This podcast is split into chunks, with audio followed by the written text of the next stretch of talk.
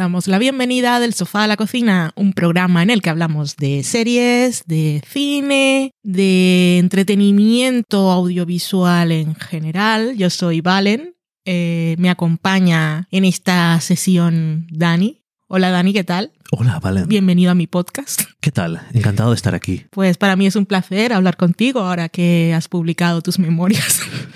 Cuéntame. Qué aburrimiento. Eh, vamos a hablar hoy, vamos a hablar de una serie. Es un estreno que ha llegado a Apple TV Plus, la plataforma de streaming por suscripción vídeo bajo demanda de la manzanita, que mm, sigue apostando en este caso por series de ciencia ficción con diseño de producción muy guay. Eh, pero probando otros temas, incluso, mm, digamos, lo llamaré formato, pero no, duración de sus episodios, que es bastante importante. Em, no tiene en este caso la serie que estoy manteniendo en misterio. El que todo el mundo sabe porque la ha dado ya. ya está en la foto y en el titular, pero bueno, eh, no tiene esas cosas de vida o muerte y acción, drama intenso de para toda la humanidad, ni tiene esa cosa de distopía súper intrigante, tengo que ver el siguiente episodio y todo lo demás que es Severance. En este caso es otra cosa, se llama Hello Tomorrow en inglés y en español es Por un Mañana Mejor. Es una serie creada por dos guionistas que Dani va a buscar ahora mismo sus nombres mientras yo sigo aquí llenando minutos de silencio con mi voz, eh, que son, no, no tienen experiencia eh, como showrunners y aunque la idea es de ellos, la serie ha servido como showrunner Stephen Falk, que lo conoceréis entre otras cosas por ser el creador y showrunner también de aquella gran eh, serie que era You Are the Worst, que por cierto no sé si se puede ver en España porque ha estado llegando, entrando y saliendo. Creo que está en Disney Plus ahora mismo, así que... Debería. Sí, eh, echadle un ojo si no lo habéis visto porque la verdad es que está muy muy bien. Los creadores son Amit Bala y Lucas Jansen. Muy bien, tenía información ahí para rellenar mientras tanto. Eh, eso, y está protagonizada eh, por Billy Crudup. ¿Cómo se pronuncia? Nunca lo sé. Crudup. Kudrup, es que es Cru. Kudrup. Eh, que lo habéis visto reciente, recientemente en The Morning Show. Mm, y otros actores cuyos nombres no vamos a repetir, no porque sean muy complicados, sino porque en realidad nos van a sonar, creo. Por, igual Hank Azaria ah, o Alison Peel. Bueno, yo sí, cierto y verdad. Hank Azaria y Alison Peel, sí. Alison Peel, la última vez que la vi precisamente, también estaba en una serie así de época con un papel bastante extremo, que era Them, la serie de Amazon.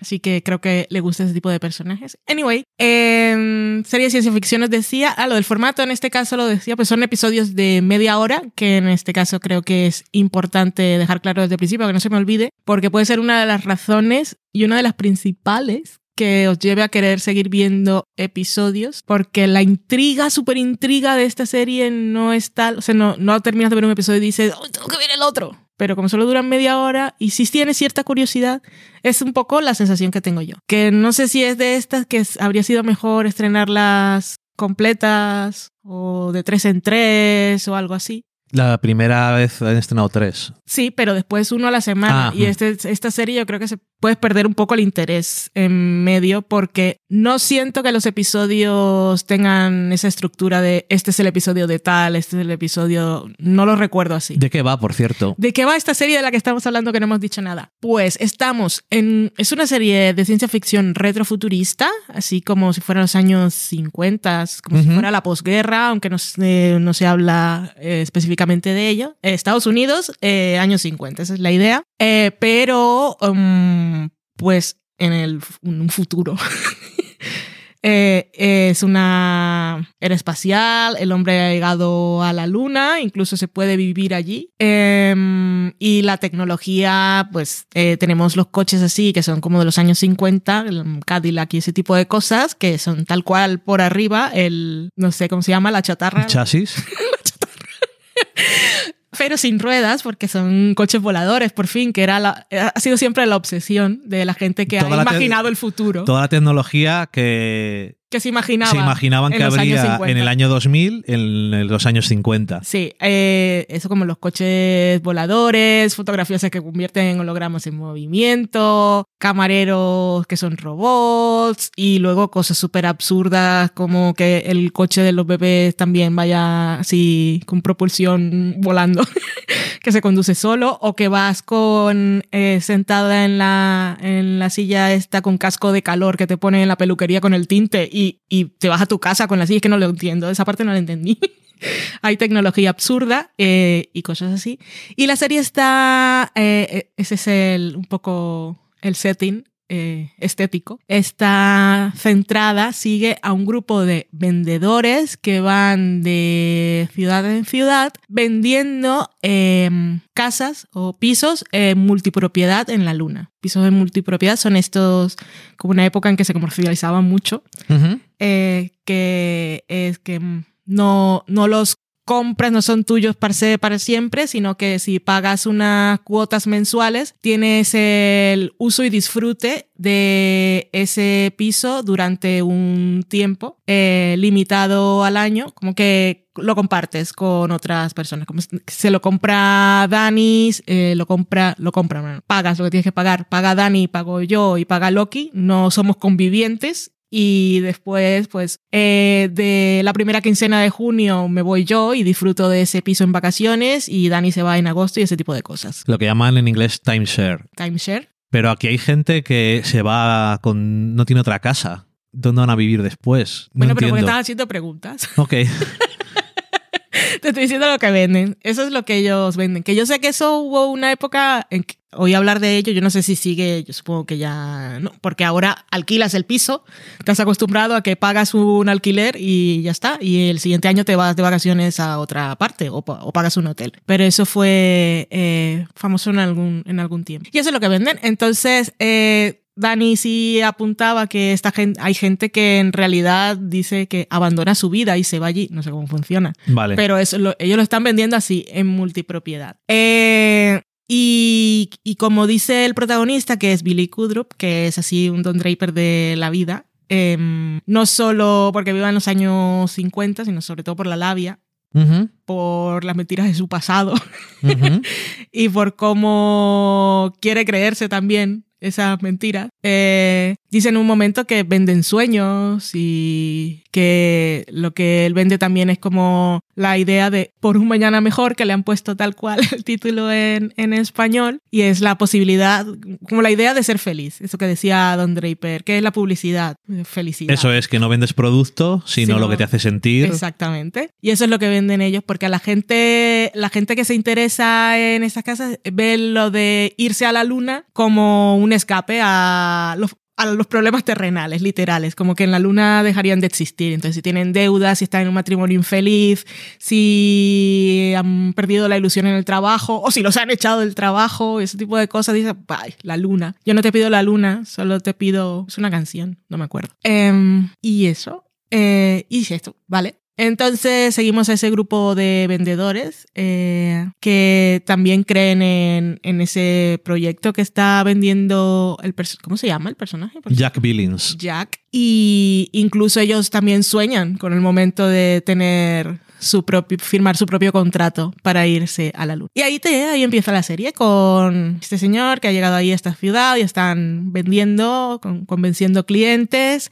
Conocemos algunos clientes y conocemos las vidas de los otros vendedores que, como Jack, también tienen sus propias mentiras para los demás, para ellos y sus propios problemas de los que escapar. Y, mm, y está, eso es la serie. Y Ujú. entonces, por eso decía yo lo de, depende de la curiosidad que te dé saber. A ver, no es un secreto que desde el principio dices, aquí hay algo, aquí hay algo raro. y lo Ujú. del negocio este de vender las cosas, desde el principio sabes. No sé si en el primer ya episodio ya se ve el segundo igual, eh, ya se ve más o menos ah, o sea, se confirma claramente las sospechas, eso, eso no es un misterio. Y entonces un poco saber qué, qué es exactamente lo que está pasando, cuál es su motivación de Jack, eh, qué, otros qué otros personajes saben o no, qué tanto saben de, de, de este negocio. ¿Por qué él quiere hacer esto? ¿En qué momento se le ocurrió? ¿Y, y qué va a pasar después? y la tensión de cuando se va, cuánto tiempo se puede aguantar Sí. la mentira y todas estas cosas. ¿Y qué va a pasar cuando se descubra? Y es básicamente eso, no hay- pero tampoco hay gran tensión ni nada y es un poco curiosidad, creo yo, que es lo que... Los actores están muy bien, el cine de producción es espectacular y la premisa tiene eso de sueño americano segunda vez vendido y fracasado, pero Es una cosa curiosa porque nosotros hemos visto seis episodios. Em, yo estaba escondido y Valen no lo sabía, no, no pueden decirle nada. Tenía unos screeners. Em, y, y es- eso, duran media hora los episodios, lo cual está bien porque a lo mejor si no, no te apetece ver más a veces. Y si no los hubiéramos tenido los seis, a lo mejor veo los tres que van a salir el primer día y luego se me olvida sí, ver más así es. esta es realmente una serie que hubiera funcionado mejor soltarla a lo Netflix de una vez y que veas la historia y ya está.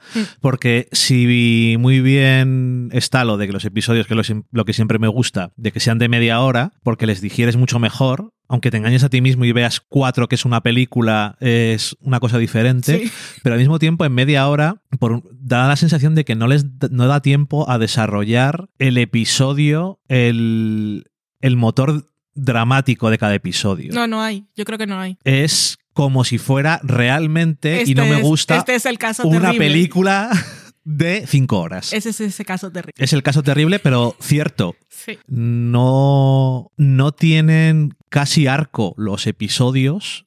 Entonces les ves, pero como que les ves. Mm. Están ahí. Pero te cuesta que te enganchen. Y podría ser que cuanto más avanzas, dices, "Mm, me van a revelar cosas, tal. Te van revelando cosas. Hmm. Pero realmente queda, cuando se revelan, un poco desinflado. Se revelan así como.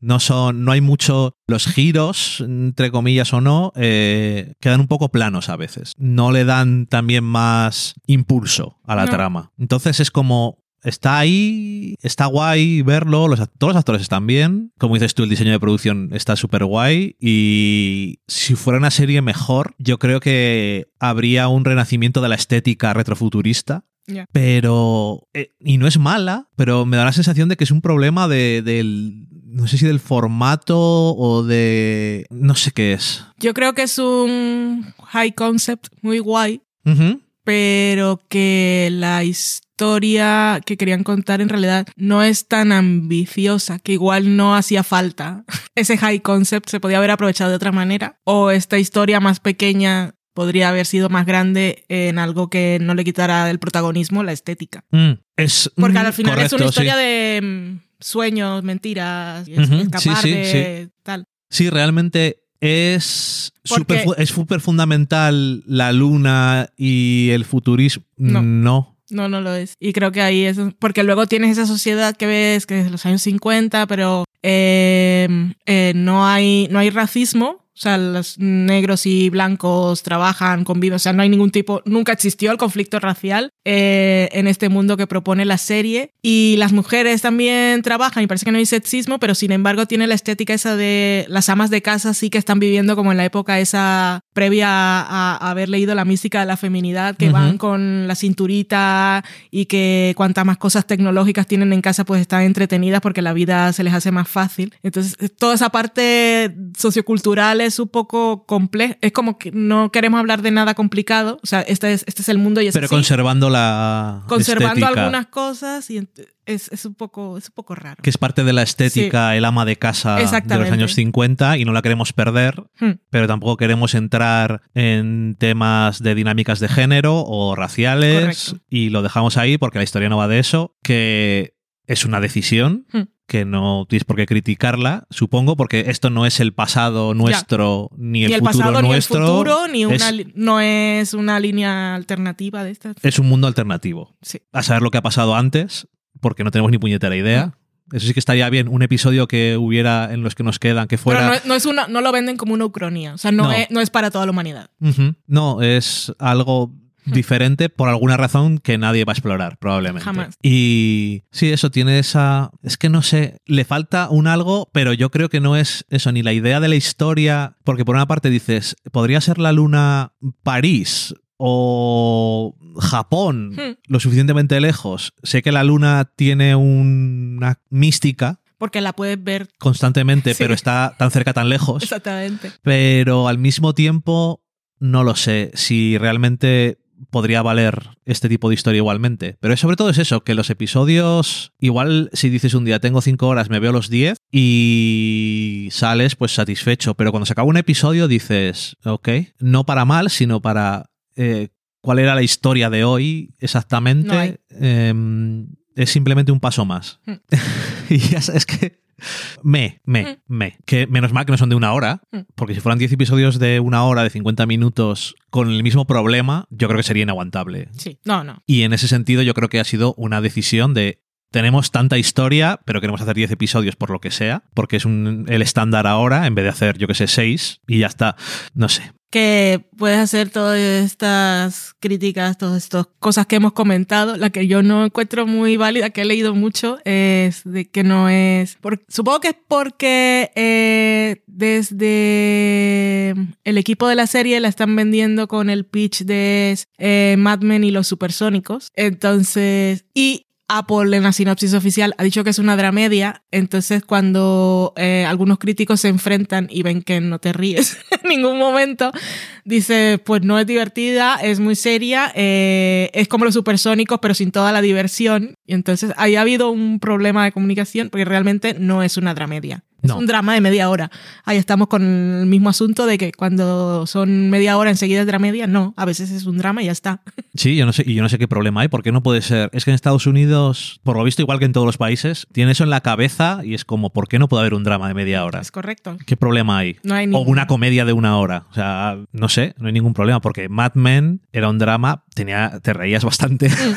Pero eh, no es el caso aquí. Eh, no sé, no tiene. No, no sé, yo no veo, no veo ningún tipo de comedia, es mucho más. Y cuanto más avanza, yo creo que lo ves también, es una cosa más triste y Sí. más. Es muy de desilusión. Sí, es porque igual que es de sueños. Gente y- como que sueña, sueña muy grande y al final solo espera sueños rotos. Y eh, los sueños son como humo y humo y espejos y al final Mm. no hay nada ahí. Mm. Entonces sí, es eso, desesperación y tristeza de no poder tener ese sueño de una forma fácil, que realmente es la realidad. Los sueños no se consiguen así porque sí, ¿no? Simplemente haciendo una cosa. Entonces es como personaje dándose cuenta de que hay cosas que son demasiado buenas para ser verdad y mantienes la ilusión, pero en fin, pues eso. Pues ahí está. Por, un, por un mañana mejor, eh, Apple TV Plus. eh, pues ahí la tenéis. Es no ha sido una recomendación del todo, pero también os hemos dicho eso. Media hora, curiosidad más o menos, Y si os gusta la estética. depende del tiempo. Y los actores están muy bien. Y son fans de Billy, pues es el tipo de personaje que hace muy bien. Así que ahí, ahí está. Hemos cumplido con el deber informativo. Deber informativo. Muchas gracias por escucharnos y nos escuchamos la próxima vez. Chao. Adiós.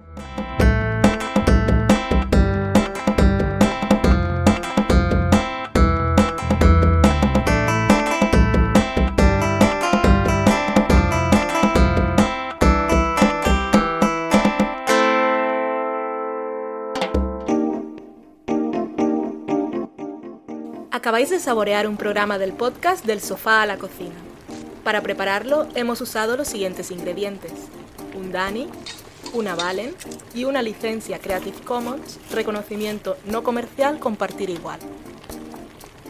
Cuando tenemos los ingredientes, los picamos muy finos, los dejamos pochando en una sartén y cuando estén caramelizados, los mezclamos con la licencia Creative Commons, que cuidado, no admite uso comercial de la obra original ni derivadas, que se tienen que distribuir con la misma licencia que la original, siempre citando a los creadores. Después de 10 minutos, condimentamos la mezcla con iTunes, iBooks, Twitter y un poco de Facebook. Si no encontráis las adecuadas en el mercado, buscad el nombre del blog. A continuación, introducimos en el horno y, después de 30 minutos, lo servimos aderezado con música distribuida con licencia Creative Commons a través de Jamendo. Al final del post correspondiente vienen especificadas concretamente. Si tenéis alguna duda con respecto a la receta o a cualquier otra cosa, podéis preguntarnos a través del correo electrónico del sofá a la cocina gmail.com. Buen apetito.